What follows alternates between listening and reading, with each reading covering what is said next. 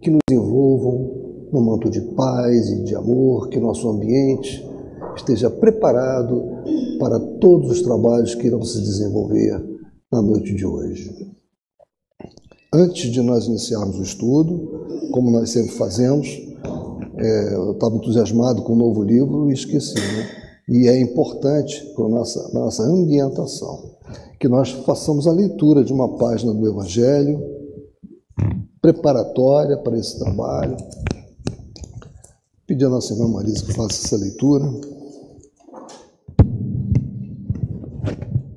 Boa noite. É, o, a página aberta aqui foi Fazer o Bem sem ostentação. Tendo cuidado em não praticar as boas obras diante dos homens, para serem vistas, pois, do contrário, não recebereis recompensa de vosso Pai que está nos céus, nos céus. Assim, quando derdes esmola, não façais tocar a trombeta diante de vós, como fazem os hipócritas nas sinagogas e nas ruas, para serem louvados pelos homens. Digo-vos em verdade que eles já receberam sua recompensa. Quando derdes esmola, não saiba a vossa mão esquerda o que faz a vossa mão direita, a fim de que a esmola fique em segredo e vosso Pai, que vê o que se passa em segredo, vos recompensará. Mateus capítulo 6, versículos de 1 a 4. Tendo Jesus descido do monte, grande multidão o seguiu. Ao mesmo tempo, um leproso veio ao seu encontro e o adorou, dizendo: Senhor, se quiseres, poderás curar-me. Jesus, estendendo a mão, o tocou e disse: Quero, fica curado. No mesmo instante, desapareceu a lepra. Disse-lhe então Jesus: Abstente de falar disto a quem quer que seja, mas vai mostrar-te aos sacerdotes e oferece o dom prescrito por Moisés, a fim de que lhes sirva de prova. Mateus, versículo 8, versículos de 1 a 4. Em fazer o bem sem ostentação há grande mérito. Ainda mais meritório é ocultar a mão que dá. Constitui marca incontestável de grande superioridade moral, porquanto, para encarar as coisas de mais alto do que o faz o vulgo, mister se torna abstrair da vida presente e identificar-se com a vida futura. Numa palavra, colocar-se acima da humanidade, para renunciar à satisfação que advém do testemunho dos homens e esperar a aprovação de Deus. Aquele que prefere ao de Deus o sufrágio dos homens, prova que mais fé deposita nestes do que na divindade, e que mais valor dá à vida presente do que à futura. Se diz o contrário, procede como se não cresce no que diz. Quantos há que só dão na esperança de que o que recebe irá bradar por toda parte o benefício recebido? Quantos os que de público dão grandes somas e que, entretanto, as ocultas não dariam uma só moeda? Foi por isso que Jesus declarou: os que fazem o bem ostentosamente já receberam sua recompensa. Com efeito, aquele que procura sua própria glorificação na terra pelo bem que pratica, já pagou a si mesmo. Deus nada mais lhe deve, só lhe resta receber a punição do seu orgulho. Não saber a mão esquerda o que dá a mão direita é uma imagem que caracteriza admiravelmente a beneficência modesta. Mas, se há a modéstia real, também há a falsa modéstia o simulacro da modéstia. Há pessoas que ocultam a mão que dá, tendo, porém, o cuidado de deixar aparecer um pedacinho, olhando em volta para verificar se alguém não o terá visto ocultá-la. Indigna paródia das máximas do Cristo. Se os benfeitores orgulhosos são depreciados entre os homens, que não será perante Deus?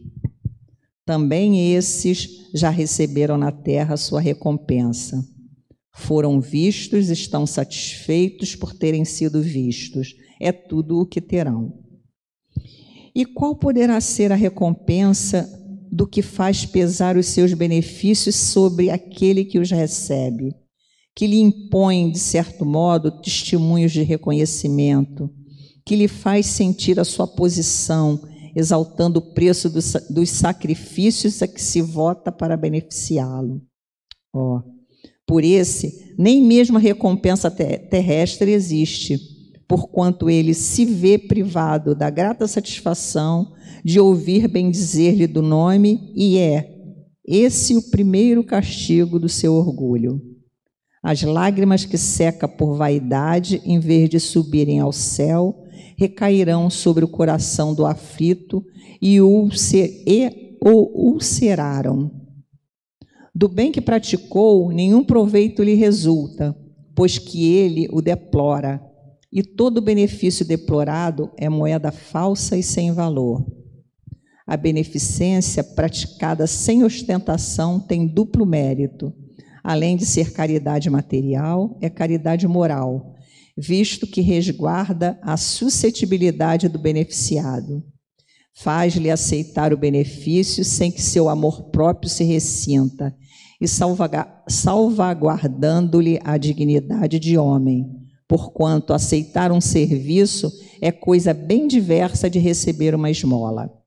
Ora, converter em esmola o serviço pela maneira de prestá-lo é humilhar o que, o que o recebe, e em humilhar a outrem há sempre orgulho e maldade.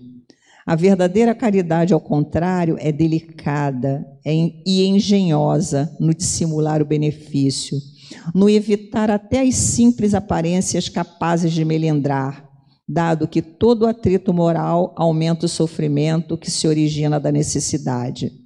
Ela sabe encontrar palavras brandas e afáveis que colocam o beneficiado à vontade em presença do benfeitor, ao passo que a caridade orgulhosa o esmaga. A verdadeira generosidade adquire toda a sublimidade quando o benfeitor, invertendo os papéis, acha meios de figurar como beneficiado de, de se figurar como beneficiado, beneficiado diante daquele a quem presta serviço. Eis o que significam estas palavras: não saiba a mão esquerda o que dá a direita. Isso aí é uma coisa que a gente refletir bastante, né? A caridade silenciosa. Gente, bom estudo para nós.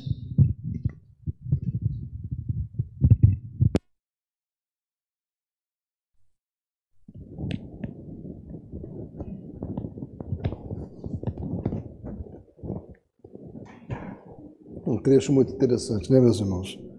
Discrição, modéstia? São coisas importantíssimas né, quando se faz a caridade, falta de ostentação, mas também são qualidades muito importantes para o médium, para o desenvolvimento da mediunidade. E nós vamos ver isso agora nesse estudo. É um estudo muitíssimo interessante, porque ele está muito ligado à nossa prática, ao nosso dia a dia, ao exercício da mediunidade. As relações que o médium acaba tendo com a casa espírita, que o médium acaba tendo com a direção dos trabalhos e, em particular, com aqueles consulentes, aqueles que o procuram. A responsabilidade que ele deve ter com relação a isso. E o título não podia ser melhor o médium em ação. Para o médium em potencial que sonha colher apenas rosas perfumadas, a carreira de médium atuante pode oferecer inesperados espinhos. É sempre bonito e parece fácil fazer acrobacias de ginástica olímpica, tocar bem um estudo ao piano, escrever um soneto perfeito. Para quem sabe, é realmente fácil fazê-la. Mas até conseguir que a coisa pareça fácil, são necessários um esforço muito grande e uma dedicação incansável.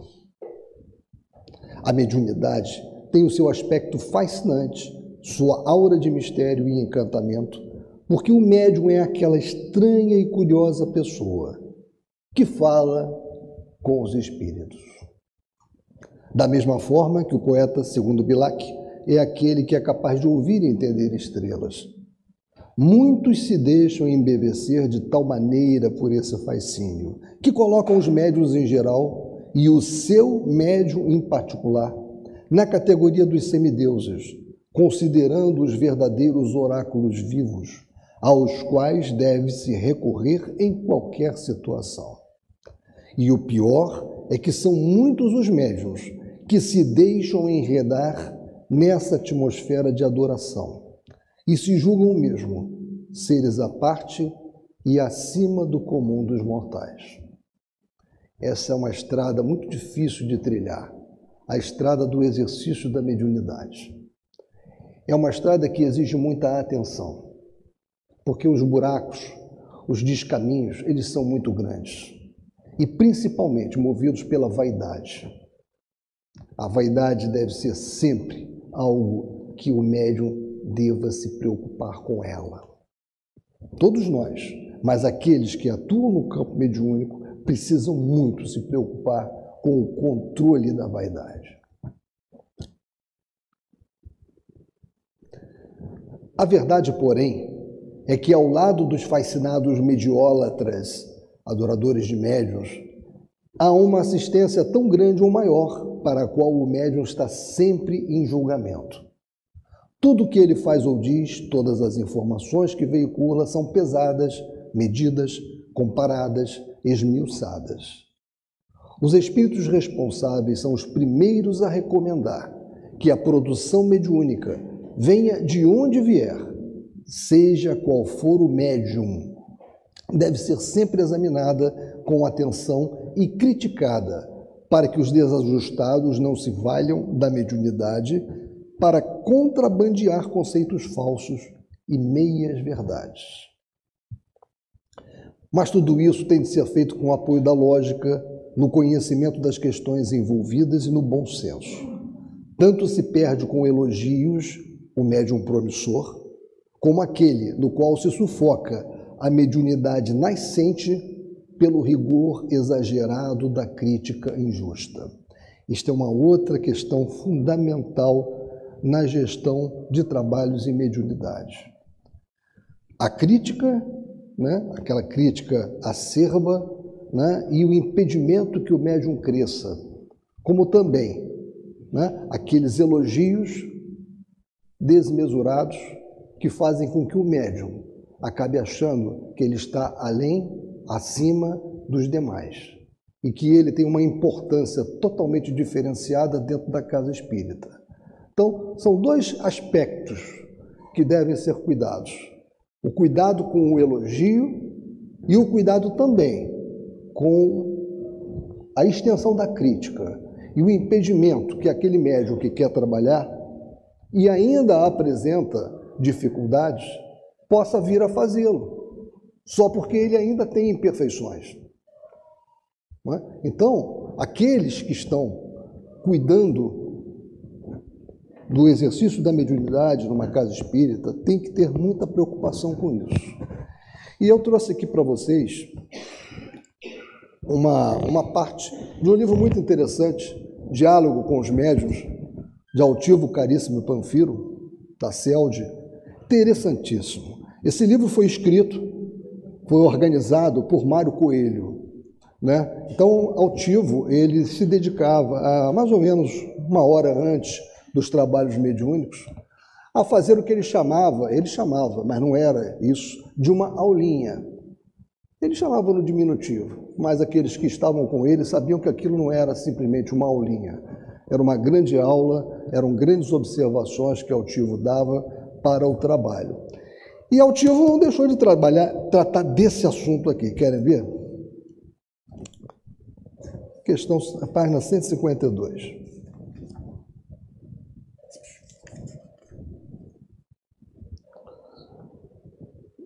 Eu vou pegar do trecho, porque ele estava falando sobre outros aspectos aqui. Ele fala: aqui há pessoas que já me disseram, ou seja, a, ou seja esse livro ele, ele é assim, em nível de diálogo. vocês vão ver que ele é, ele é bem intimista, porque aquele que fez, que organizou, ele procurou manter exatamente a fala de altivo. Então, é uma fala de diálogo, ele procurou manter aquilo, né? Então, aqui há pessoas que já me disseram, quero mudar de sala de desobsessão porque fulano, aspas, né? É, reticências, melhor dizendo. E eu disse, isso não é motivo para você sair, porque se eu abrir a porta para qualquer coisa e para todo mundo, daqui a pouco todos estarão trocando de sala. E isto não tem cabimento. Não se consegue agradar a todos. Agora o que eu quero, onde eu quero chegar. Agora, continuo dizendo a vocês, fala altivo, como diretores de trabalho, aprendam a observar as pessoas e não olhá-las do seu ponto de vista. Olhem as pessoas como são e tentem fazer com que elas possam produzir melhor. Não aceitar o que a pessoa é, nem lhes fechar a porta. Então, e ele vai tratando esses assuntos, esse assunto aqui, mais adiante, mas é, senão vai ficar muito enfadonho. Mas é um livro que é, eu recomendo a todos. Uma grande amiga aqui da casa me presenteou com esse livro e ela não imagina como ela me ajudou ao me presentear com esse livro aqui. Uma literatura muito prática, muito boa, bem no estilo altivo. E continuando, né? Ninguém deve eleger nenhum médium como uma espécie de guru. Nós já vimos isso acontecer aqui na nossa casa, infelizmente cujas palavras e informações são aceitas sumariamente, sem qualquer exame, análise ou meditação. Muitas pessoas, infelizmente, agem assim. E quando se põe em dúvida algum item da comunicação, retrocam logo. Não, não, está tudo certo. Imagine essa comunicação veio por intermédio de Fulano. Ainda sobre essa questão, há um outro livro que o autor dispensa a apresentação, né, que é Herculano Pires, Mediunidade. E Herculano, com a sua característica né, muito incisivo, ele não deixa margem a dúvida sobre esse tipo de problema. Querem ver? As relações dos médios, porque ele aqui fala das relações dos médios com os diretores, eh, com os, dirigentes, de uma forma geral, com o público, e agora ele está falando do público. As relações dos médiuns com o público, cada vez mais ansioso por ajuda e esclarecimentos espirituais, são geralmente prejudicadas pelos preconceitos religiosos. As raízes místicas e mágicas da nossa formação religiosa levam as pessoas a encararem os médiuns como criaturas privilegiadas, dotadas de dons sobrenaturais. Os médios, por sua vez, dificilmente compreendem que esse é um fator desfavorável à sua relação normal e incentivam essa falsa ideia com palavras e atitudes que brotam da vaidade individual, do desejo de realmente passarem como dotados de condições superiores às normais. Desse processo espúrio resulta novamente uma situação de ambivalência, que equivale à ambiguidade neutralizando os possíveis efeitos de um entendimento frustrado. Quando a ingenuidade dos interlocutores chega às raízes do absurdo e eles creem nos poderes do médium, tornam-se crentes inúteis, dominados por uma subserviência medrosa. Essa causa do endeusamento dos médiuns, não raro desprovidos até mesmo dos predicados normais da espécie. De um relacionamento assim ilusório e tolo, de parte a parte, nada pode resultar de proveitoso. É necessário que os médios tomem consciência dessa situação ridícula e evitem qualquer manifestação por palavras, atos ou atitudes que possam estimular o engano dos consulentes. Se os médios compreenderem isso e conseguirem enfrentar essas situações com despretensão e humildade natural, espontânea, nunca exagerada, que é também uma manifestação de vaidade, poderão também ser úteis, receber intuições orientadoras e socorrer os necessitados. Com isso, farão uma experiência nova e benéfica para si mesmos e darão não só a sua ajuda aos que o procuram, mas também a sua contribuição à causa espírita. Médios e pregadores ou expositores espíritas sem humildade, sem o devido conhecimento de suas próprias deficiências, são espantalhos no arrozal do espiritismo. Conquistam uma popularidade falsa, glória mentirosa e nada fazem de bem nem a si mesmos nem aos outros. Seus sucessos são aparentes e efêmeros, mas a derrota moral que representam perdurará em seus espíritos e em suas consciências. E ele continua, bem estilo de Herculano Pires, né? sem meias palavras. Quando tem que dizer, diz. Né? Como caríssimo Panfiro fez também, sem meias palavras. Então, mediunidade, esse foi o livro, né? Embora muito citado, voltando à nossa obra, embora muito citado, Kardec parece ser escassamente conhecido em certas instituições, onde recomendações e advertências das obras básicas são desconhecidas ou simplesmente ignoradas, ou simplesmente ignoradas mesmo por aqueles que dizem estudar sistematicamente os livros fundamentais da codificação. E convictos, todos estão de se manterem sempre fiéis a esses ensinamentos. Tendo tido a respeito algumas experiências pessoais, tenho tido a respeito algumas experiências pessoais, diz Hermínio. Falam-me alguns do entusiasmo com que leram o livro Diálogo com as Sombras e declaram com a maior convicção que no grupo que dirigem ou de que participam são aplicados os mesmos preceitos que procurei resumir na referida obra. Se a conversa se prolonga um pouco mais, acabam percebendo que não é bem isso. Ao contrário, há desvios bastante significativos em práticas formalmente condenáveis.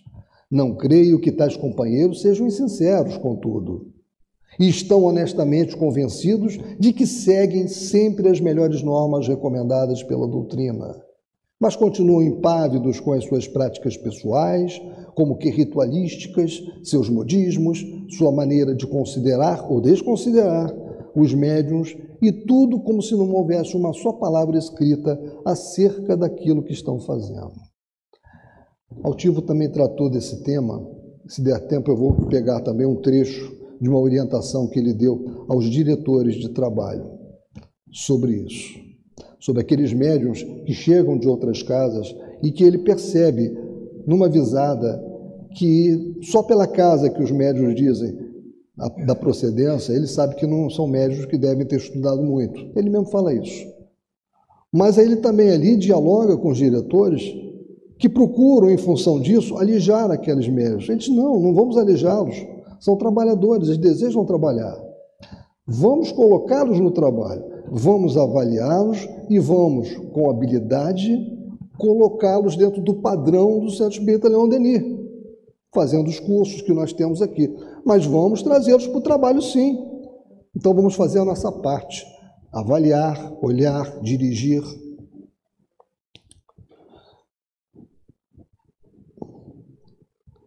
Em algumas oportunidades nas quais ofereci críticas, solicitadas umas, não solicitadas outras, não posso dizer que tenha sido compreendido e acatado. Pelo contrário, vi-me em choque com inesperadas resistências da parte de dirigentes e responsáveis pelo trabalho.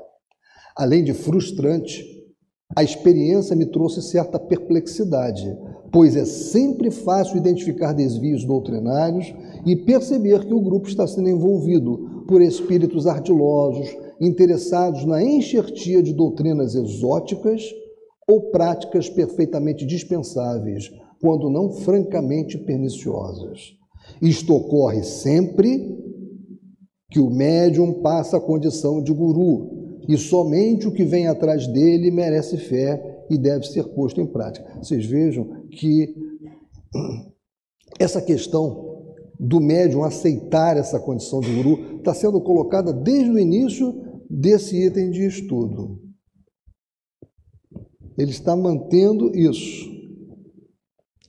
A partir de certo ponto, começam a chegar ordens do alto para fazer isto ou deixar de fazer aquilo. E começam a ocorrer sessões reservadas, para os poucos iniciados de confiança, nas quais são tratadas questões e aspectos tidos por secretos. Há médiuns e seus admiradores que gostam de manter os fenômenos envoltos numa aura de mistério e de magia. Temos que, a todo custo, impedir que esse tipo de coisa aconteça. A todo custo.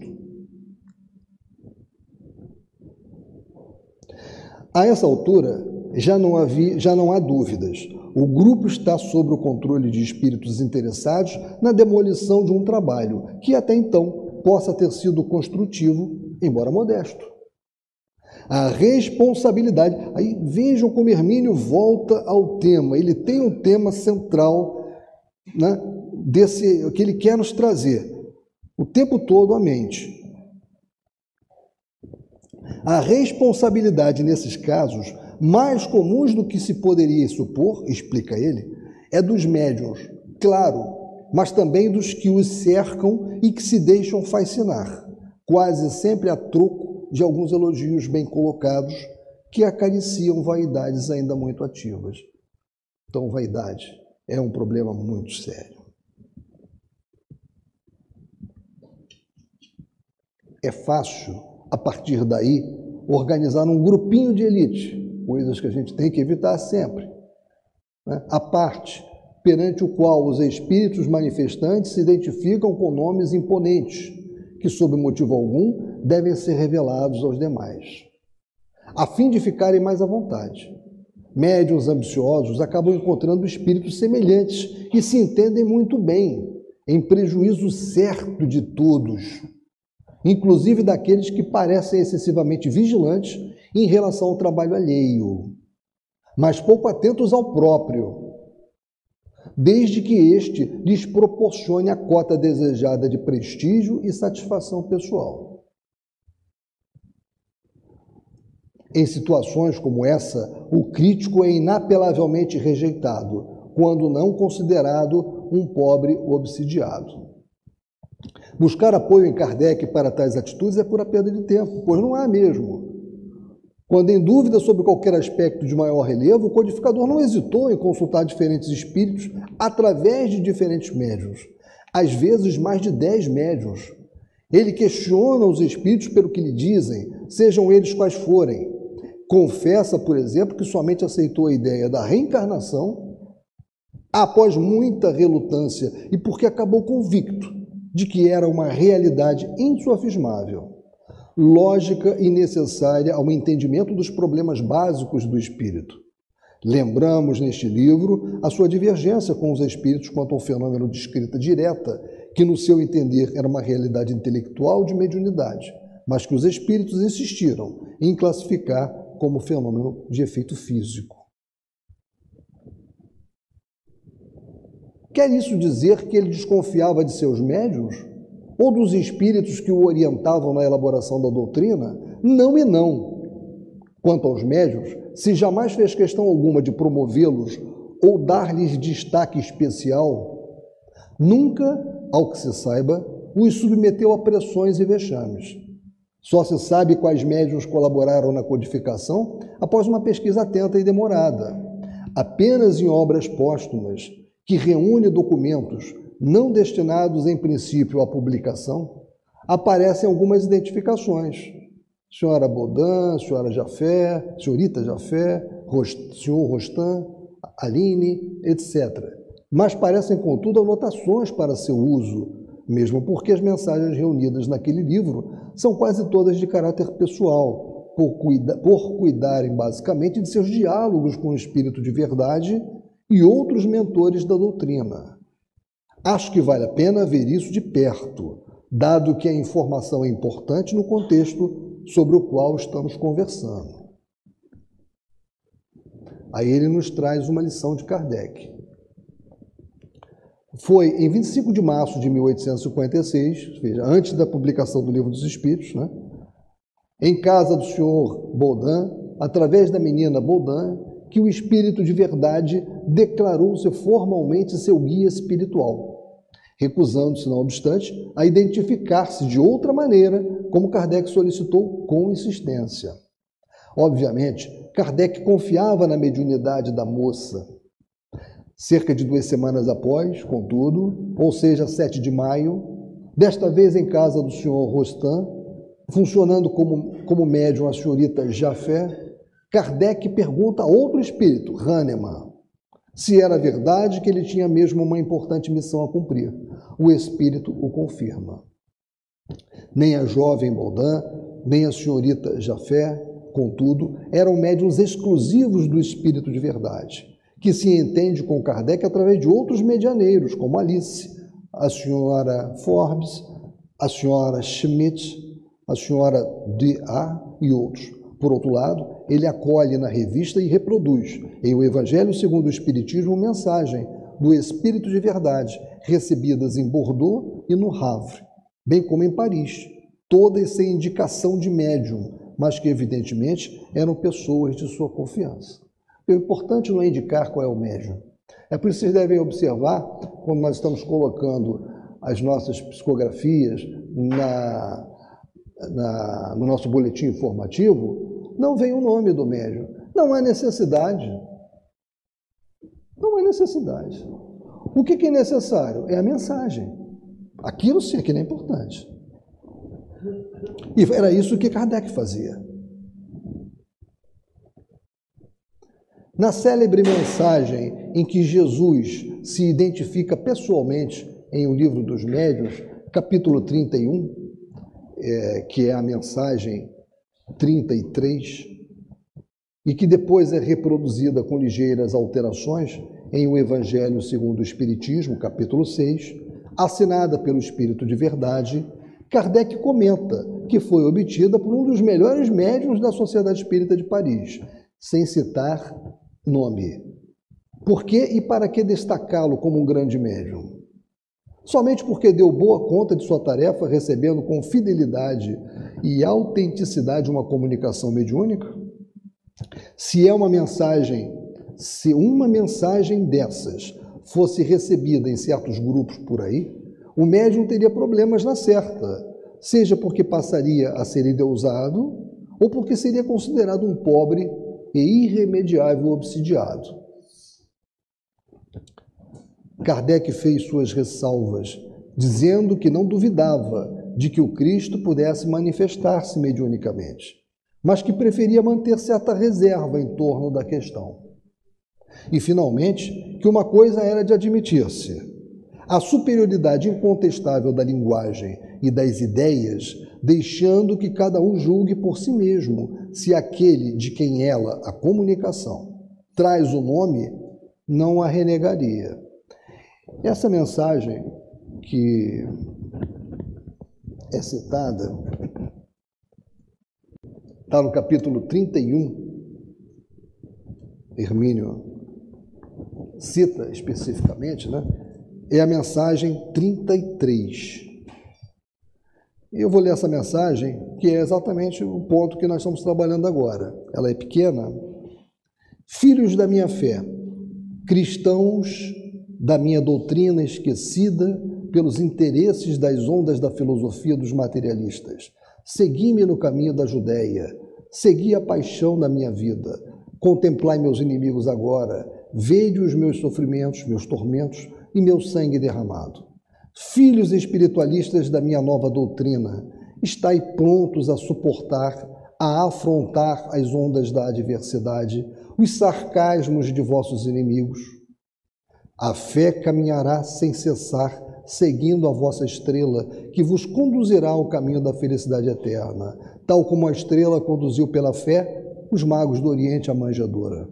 Quaisquer que sejam as vossas adversidades, quaisquer que sejam as vossas penas e as lágrimas que houverdes derramado nessa esfera de exílio, tomai coragem.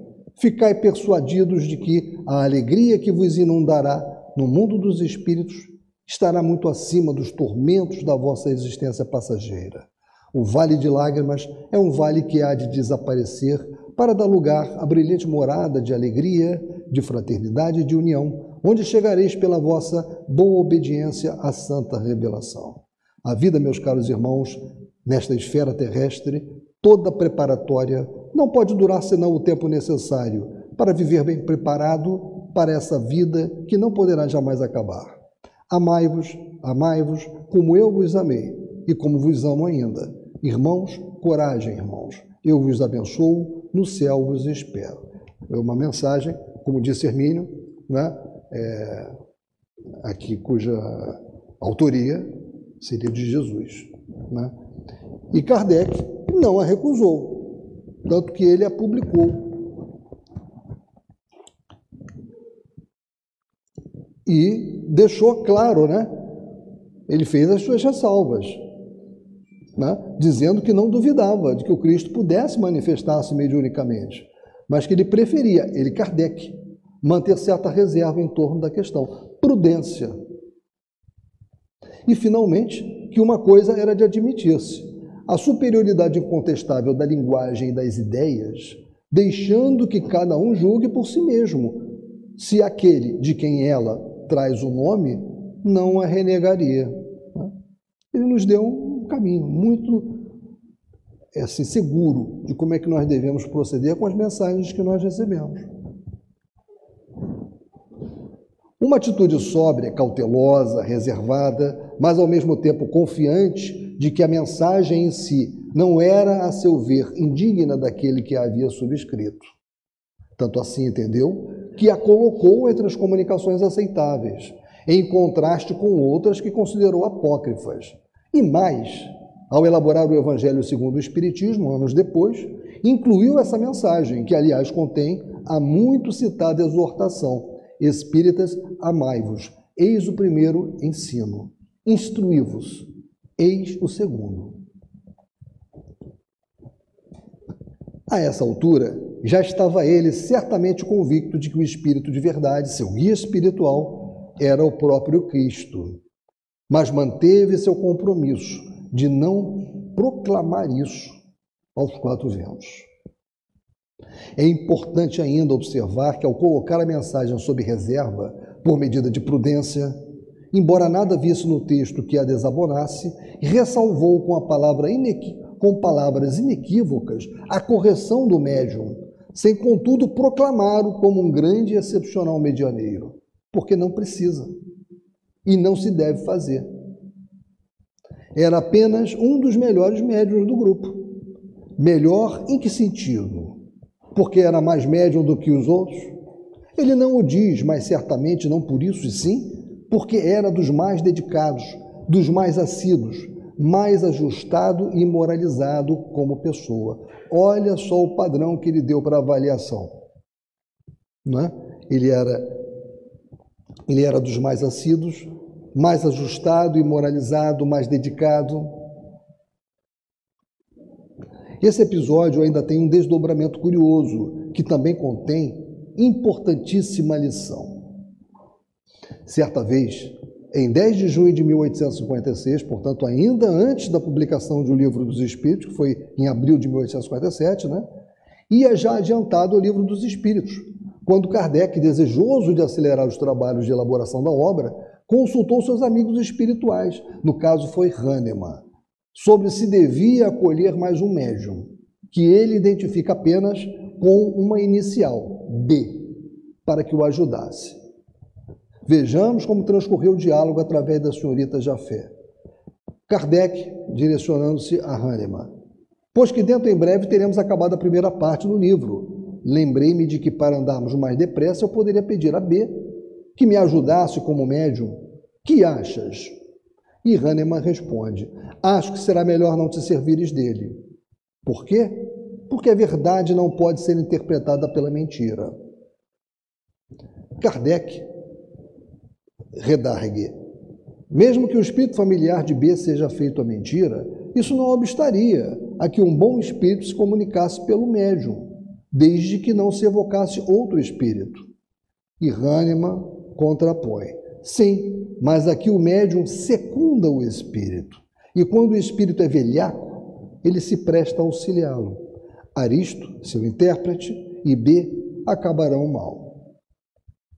Então vejam a orientação que foi dada né, por Hahnemann a Kardec. Era melhor ele esperar, continuar naquele ritmo, do que querer acelerar.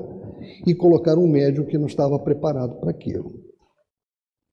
Em primeiro lugar, é preciso assinalar que Kardec era ainda um iniciante. Em 1854, ouvira falar das mesas girantes. Em 1855, teve uma conversa com o senhor Carlotti e só em maio do mesmo ano assistiu a uma demonstração prática em casa da senhora Roger, cuja mediunidade operava por magnetização. A mensagem de Zéfiro, o precursor de toda uma equipe de elevadas entidades, é datada de 11 de dezembro de 1855 e foi recebida pela senhorita Baudin. A sua conversa com Hahnemann, há pouco reproduzida, foi seis meses após o contato com Zéfiro e cerca de um ano após ter assistido a sua primeira sessão mediúnica.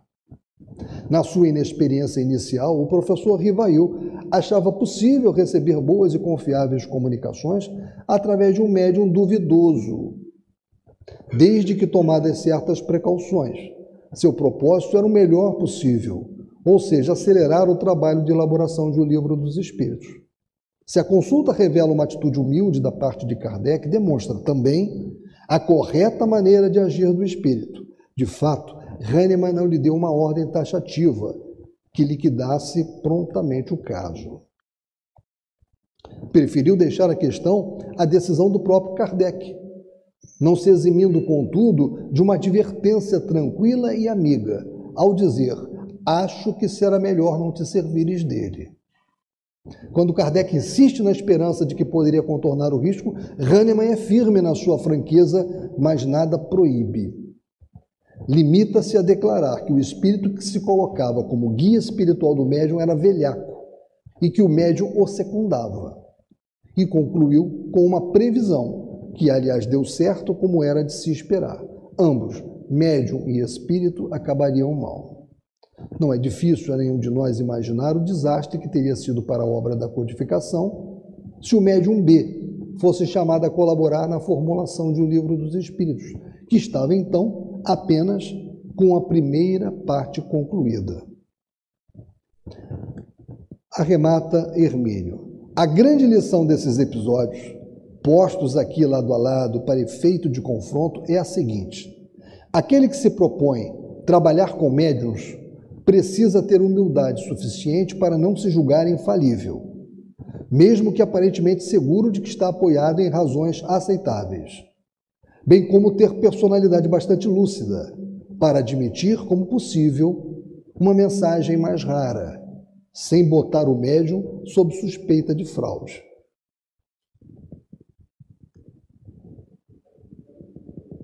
Como instrumento de comunicação, o médium tanto pode veicular mensagens aceitáveis e autênticas, como inaceitáveis e falsas, dependendo das condições que oferece. Não deve ser endeusado no primeiro caso, ou crucificado no segundo. Seria o mesmo que destruir o telefone porque acabamos de receber por ele uma notícia falsa, ou elogiá-lo porque acaba de trazer alegria. Ao mesmo tempo, não há como perder de vista o fato de que o médium é um ser humano que pode falhar por ser endeusado e pode embotar-se ou perder-se quando, em vez de socorrido, for arrasado, porque a sua comunicação é considerada inaceitável. Então, esse é um tema já recorrente. Desde que nós começamos, vocês vejam que Hermínio está batendo nessa tecla. Né? Será mesmo? E por quê? O problema é do médium? É do espírito? É do próprio dirigente? O que se pode fazer para corrigir a situação? Se o médium se revela inequivocamente um trapaceiro, não é mais correto e humano procurar saber por que razões está ele trapaceando? E o que fazer para recuperá-lo? Ao invés de alijar, nós temos que atuar no médium, procurar saber aquilo que está motivando aquele desvio de comportamento e procurar trazê-lo para o trabalho de forma correta e não alijá-lo do trabalho.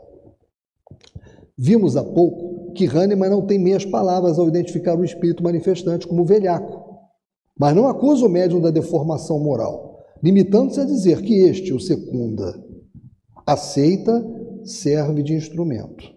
Não questiona, não examina, não critica aquilo que ele próprio está veiculando Isto não quer dizer que ele médium também seja um trapaceiro. Pode ser apenas uma vítima, um irresponsável, um joguete.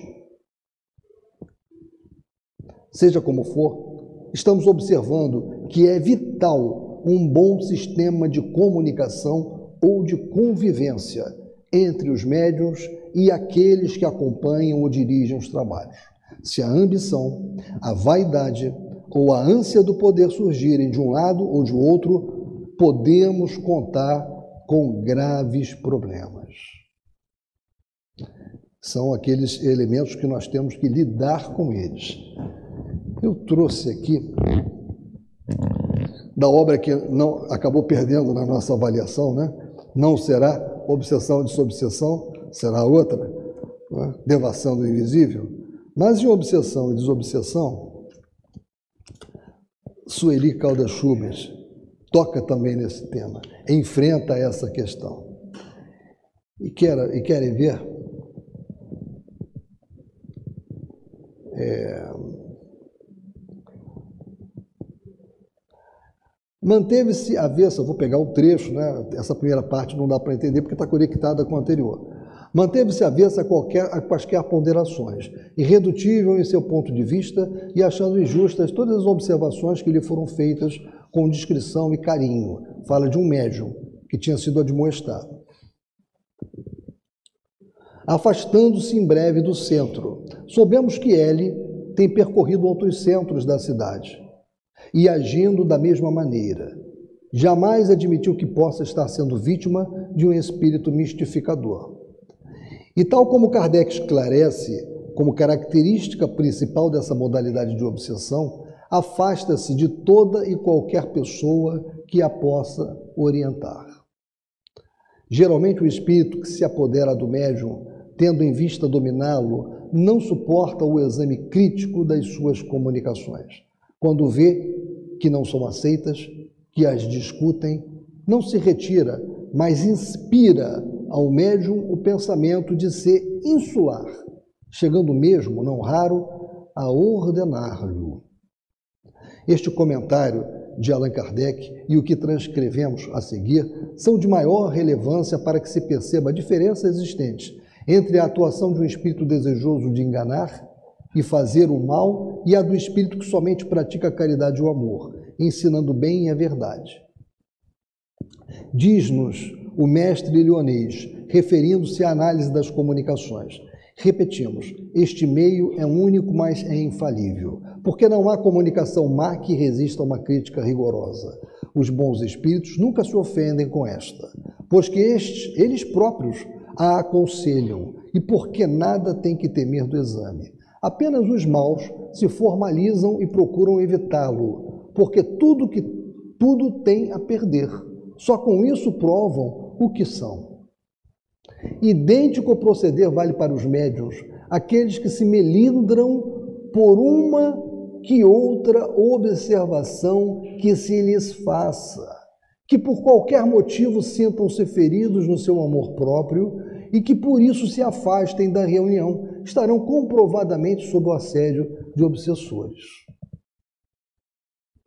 Há médios que se julgam infalíveis e que é mais sério, jamais, e, e o que é mais sério, jamais admitem que possam sofrer sequer uma influenciação espiritual de ordem inferior. Julgam-se imunes, como que vacinados contra as obsessões. No entanto, como é fácil resvalarmos, como somos frágeis e perante as nossas próprias fraquezas, como somos visados.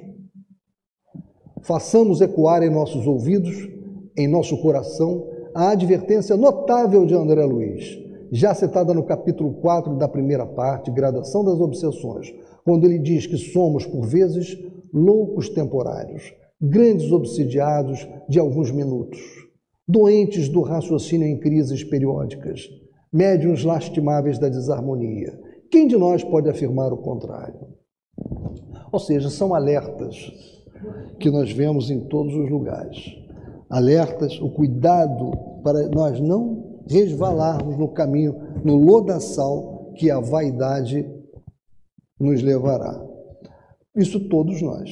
Agora, aqueles que estão no campo mediúnico têm que ter uma preocupação maior ainda, porque são muito visados. Quem não leu, ou se leu há muito tempo esqueceu alguma coisa, quando tiver oportunidade, releia Aconteceu na Casa Espírita. Como as coisas acontecem. Bem, meus irmãos, é, isso era, isso foi o que eu tinha a trazer. Eu tinha um, uma, um material para trazer a vocês também do altivo, né? É, mas ele vai ser um pouco longo aqui, quando ele fala desses médiums que chegam de outras casas, a falta de estudo, ele é muito criterioso com relação a essa questão do estudo. Né? Mas ele, como eu disse antes, e, e ressalto isso, em nenhum momento ele aceitava colocar os médiums alijados do trabalho. O que ele falava para os diretores, porque lá eles têm uma forma de trabalhar diferente, quem quer conhecer o trabalho de lá, basta ler essa obra, que fica conhecendo como é o trabalho no Centro Espírita Leon Denis. Né? Então, eles têm vários diretores né, que são responsáveis por salas de, de doutrinação, de dialogação, e ele falava para todos esses diretores aí, para todos esses responsáveis. Né? E ele se deparava com isso, com problemas entre esses diretores e os médios, com questões de obstaculização, e ele dava até determinadas regras. Ele dizia o seguinte: olha, tenta conversar com o diretor, tenta resolver, tenta mudar. E se não conseguir, você procura a presidência. É o que ele falava aqui. Né? Mas ele disse, não fique parado, não deixe, não se deixe afastar do trabalho. Se você quer trabalhar, procure melhorar-se, procure estudar e vá ao trabalho. Então, meus irmãos, agora, feito o nosso estudo, preparado o nosso ambiente com a leitura que foi feita, do Evangelho segundo o Espiritismo. É chegado o momento de nos prepararmos então para a segunda parte dos trabalhos.